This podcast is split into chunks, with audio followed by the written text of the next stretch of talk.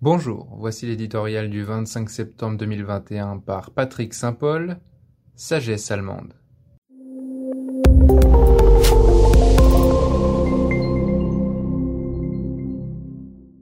L'Allemagne redoutait un crépuscule sans fin, comme celui de ses deux modèles en politique, Konrad Adenauer et Helmut Kohl.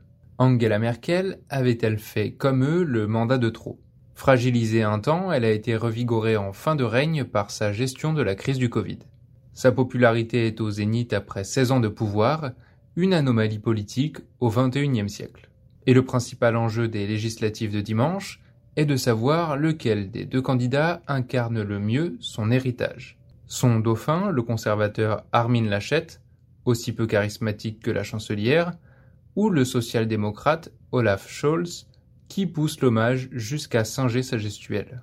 Gestionnaire pragmatique, elle n'a pas mené de grandes transformations.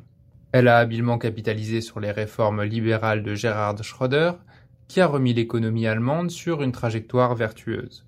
Merkel a érigé l'art du consensus, parfois stérile, en vertu cardinale.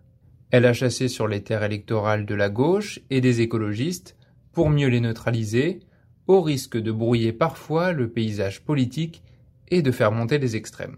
Elle reste la chancelière de la porte ouverte aux vagues de migrants, celle qui provoqua ainsi le retour de l'extrême droite au Bundestag. La crise de l'euro, dont elle est sortie renforcée, aura marqué le retour d'un égoïsme allemand.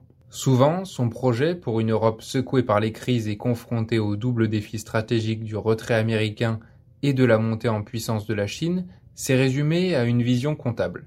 Elle est allergique aux grands discours et aux grandes visions. Mais Mouti a aussi su rassurer et protéger, apporter la stabiliser et apaiser un peuple qui a dû digérer en quelques années la réunification, l'abandon du Deutschmark au profit de l'euro et les réformes libérales. Parfois jugée trop prudente, la scientifique venue de l'Est a su incarner une forme de sagesse allemande.